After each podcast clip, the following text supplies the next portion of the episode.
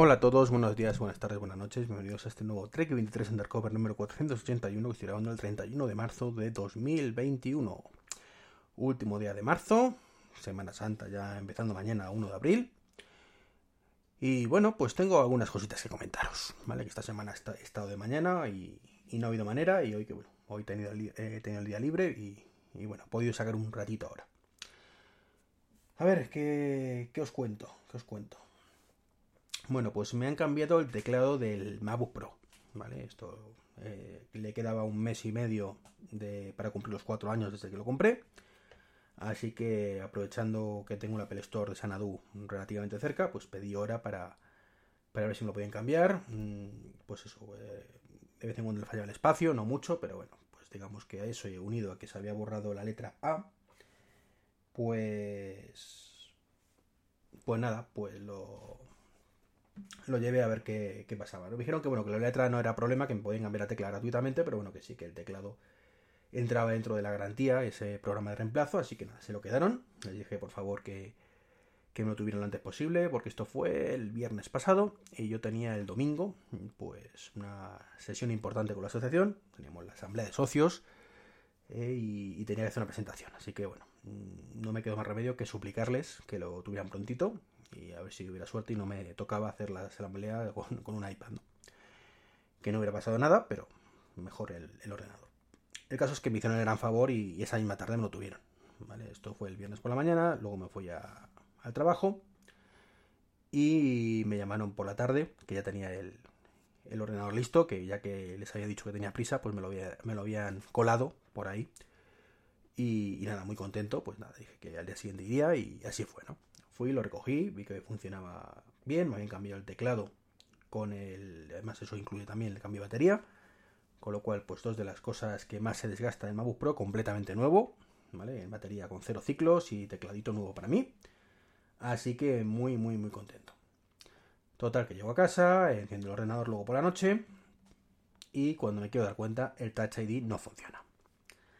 Así que nada, pedí hora otra vez para el domingo ya pude hacer la presentación y todo por la mañana y por la tarde pues me fui a, que me cambiaran una vez, bueno, que me arreglaran, a ver qué había pasado. Yo pensaba que se habían dejado el cable de Touch desconectado o cualquier cosa de estas, ¿no?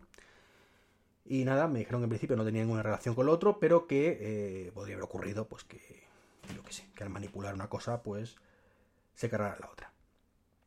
Que por supuesto no me preocupara, que me lo cubrían ellos a ser un, un daño suyo y que, que, nada, pues que me tendría que cambiar seguramente la placa y que con ello va el disco duro y que por tanto perdería todo. por suerte tenía copia de seguridad de Time Machine en mi NAS, así que estuve muy tranquilo y dije, no os preocupéis que esto está chupado y ya está, ¿no? así que nada, pues pasaron los días, tardaron un poquito más esta vez en arreglarlo porque no tenían técnico adecuado y cuando fue ayer, ayer martes, pues ya me dijeron que lo tenían, fui a por ello, ya funciona el Touch ID y el problema lo he tenido en la copia de seguridad. Yo todo seguro que estaba con mi Mega NAS aquí, mi copia de seguridad, y tras 12 horas descargándose la copia de seguridad, me encuentro con que no me recuperan los usuarios, ni los documentos, ni nada de nada de nada. Así que un, un desastre completamente, menos mal que bueno, tengo toda la nube, entonces eh, me ha visto los y todas las aplicaciones. Así que otra vez vuelta configurar todas las aplicaciones, meterle lo que corresponde, etcétera, etcétera. Usuarios y contraseñas, un rollo patatero eh, que sinceramente pues es un, rollo, un rollo, ¿vale? Son ahora las 7 de la tarde y todavía hay cosas que no tengo configuradas, pero bueno, ya iré configurándolas según lo vaya necesitando. Así que, bueno, pues tengo un ordenador prácticamente nuevo, salvo la carcasa y la pantalla, pues es un MacBook Pro de dos, modelo 2016, eso sí, completamente nuevo. En ese aspecto muy contento, ¿vale? Ya está perfecto para venderlo cuando me cuando saque los M, M1X, entonces, bueno, pues supongo que sacaría un pelín más de valor que, que estuviera como estaba, aunque no mucho, la verdad es que no, no mucho. ¿Qué más? ¿Qué más? Bueno, pues te, quería que hablaros también de otro tema que lo comenté el otro día por, por Twitter, ¿no?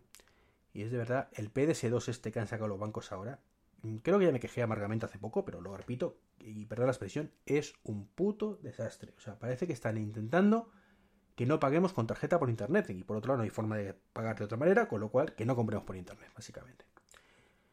Em, ya tuve problemas en su momento con EvoBanco. La primera vez que me pasó mm, fue con un con la cuenta de iTunes, ¿vale? Que cuando fui a comprar una aplicación, pues me saltó que tenía que aprobarlo.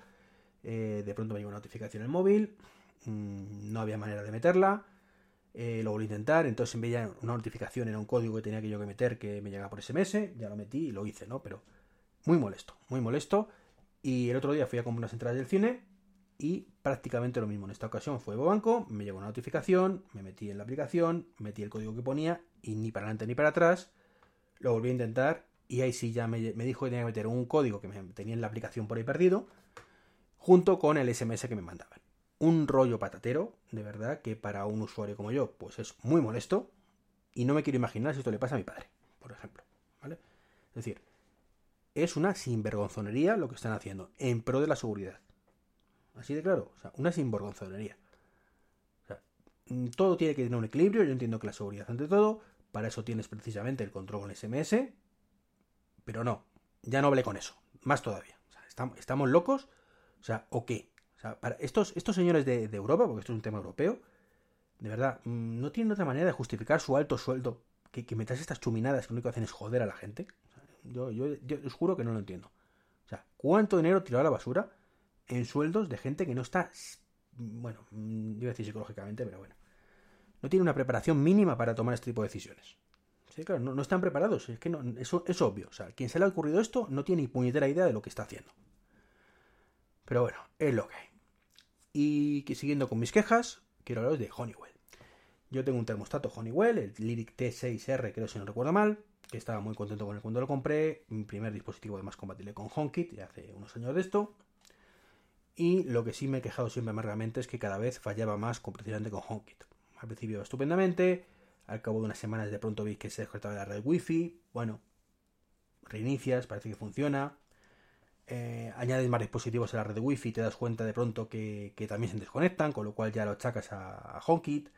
Luego cambié todo el tema del, router por un router mesh y ya, te, ya funcionaba todo, todo prácticamente mucho mejor.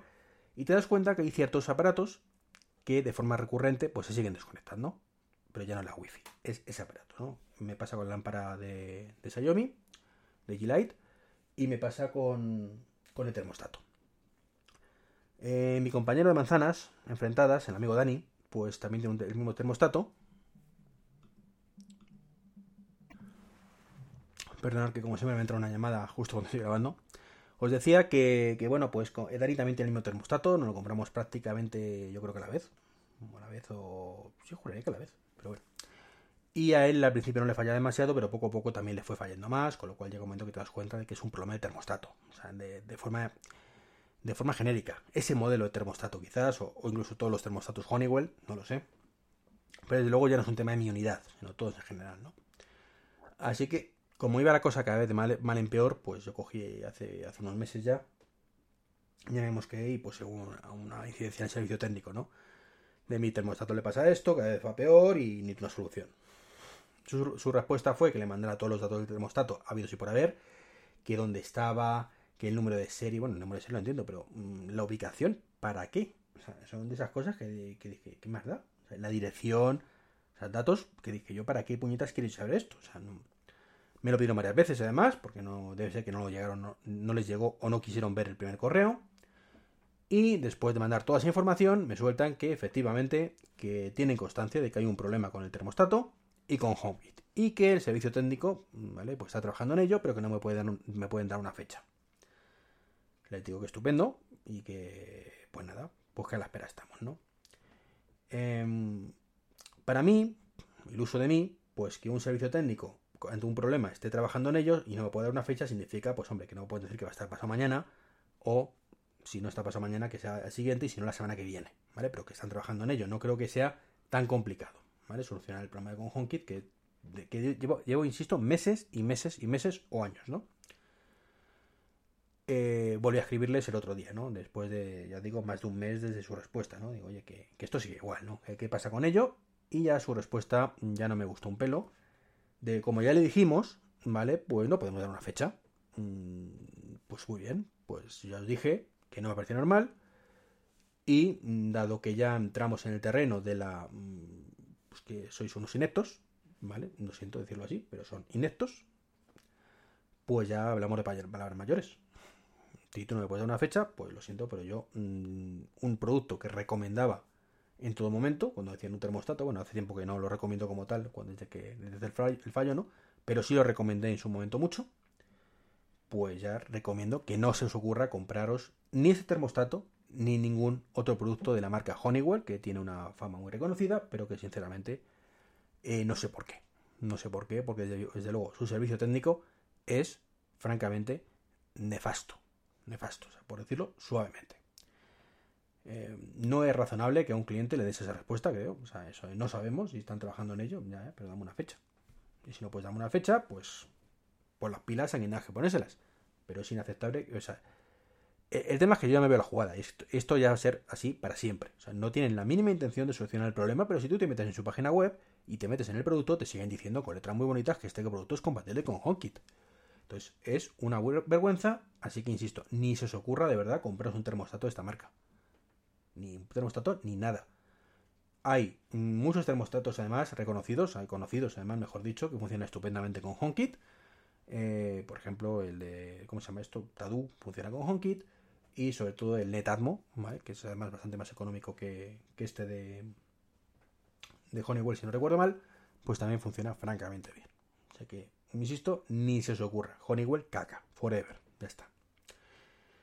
Si dentro de unos días o dentro de unos meses, pues hago una actualización de firmware, solucionar el problema y tal, pues ya lo diré. Diré, pues ahora sí o no. Pero de momento, lo digo, una experiencia nefasta.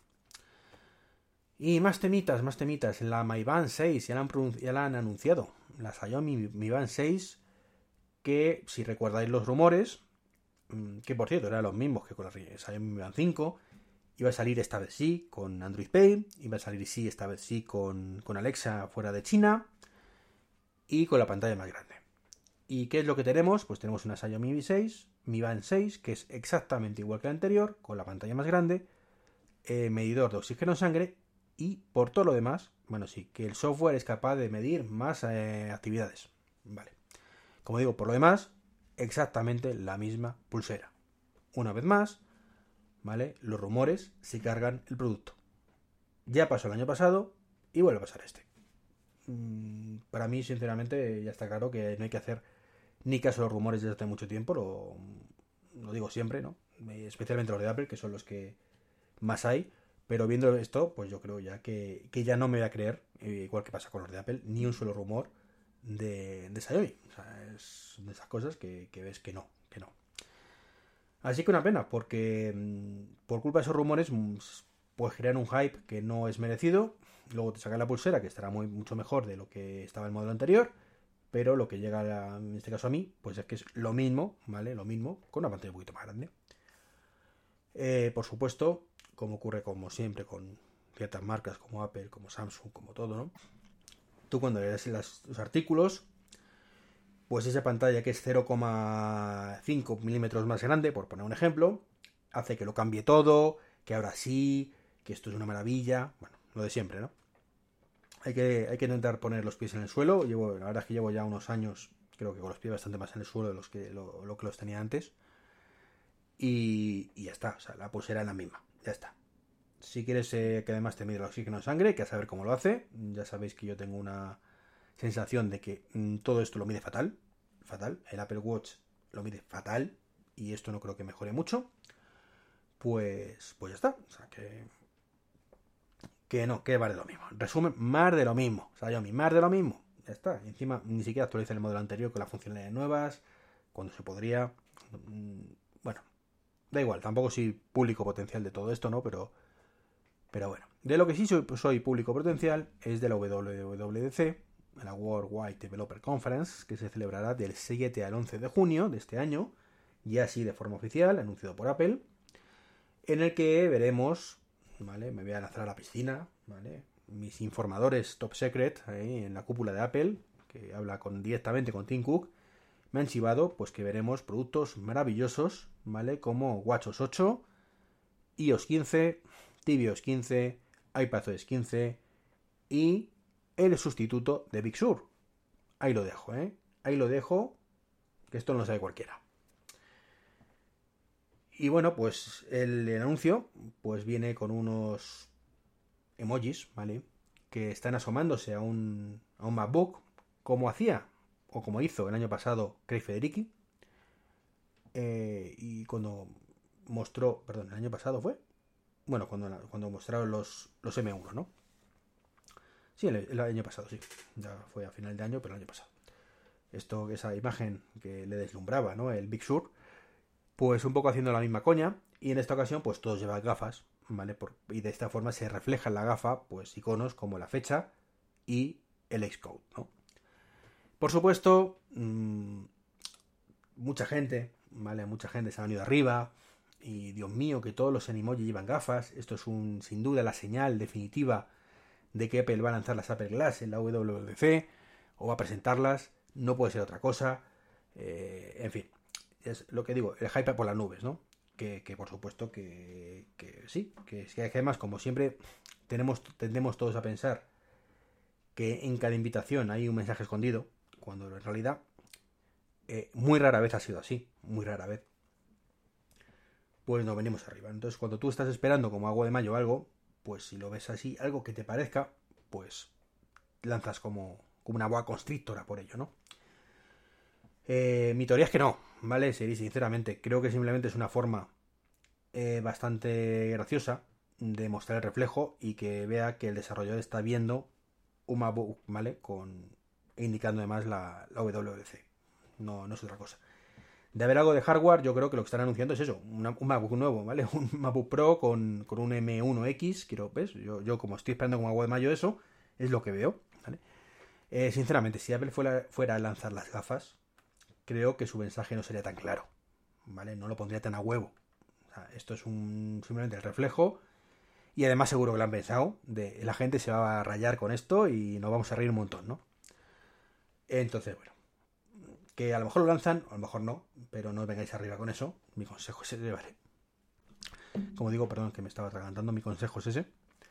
No veamos más de lo que hay. Y es unos desarrolladores, que además por los desarrolladores, no todos, pero muchos llevan gafas. Eh, mucha población, de hecho, lleva gafas en general. Y lo que está viendo, pues es un MacBook que se abre y es el reflejo sin más. Sin más. No suele haber mucho hardware en la WWDC, pero la excepción suelen ser productos nuevos enfocados a desarrolladores. Por supuesto, entre estos productos nuevos podría entrar perfectamente, como ocurrió otros años, un MacBook Pro nuevo. Y por supuesto también podría entrar las gafas. No digo que no, porque es un producto nuevo para, para ello. Eh, pero, pero, eh, en la invitación hablan también de juegos. De juegos. Esto es una cosa muy rara en Apple de mencionar los juegos. Ya llevan ya unos años jugando con la palabra, ¿no? Con el tema de cuando se dieron con la presentación de la iMac Pro, que se podía jugar a realidad virtual y demás. Y quizás, y solo quizás, podrían presentar un nuevo tipo de Apple TV enfocado a juegos. Pero bueno, es quizás y solo quizás, ¿no? Insisto, los AirTags mm, yo creo que no.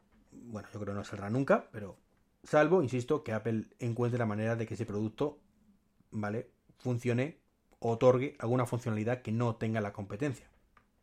Si va a ser más de lo mismo, yo insisto que creo que no será así. Que no lo lanzarán, me refiero. Y esto es todo, esto es todo por ahora. 18 minutillos de podcast, es que llevaba, tiempo, llevaba tiempo sin grabar y, y no puede ser, no puede ser. Un saludo y hasta el próximo capítulo. Adiós.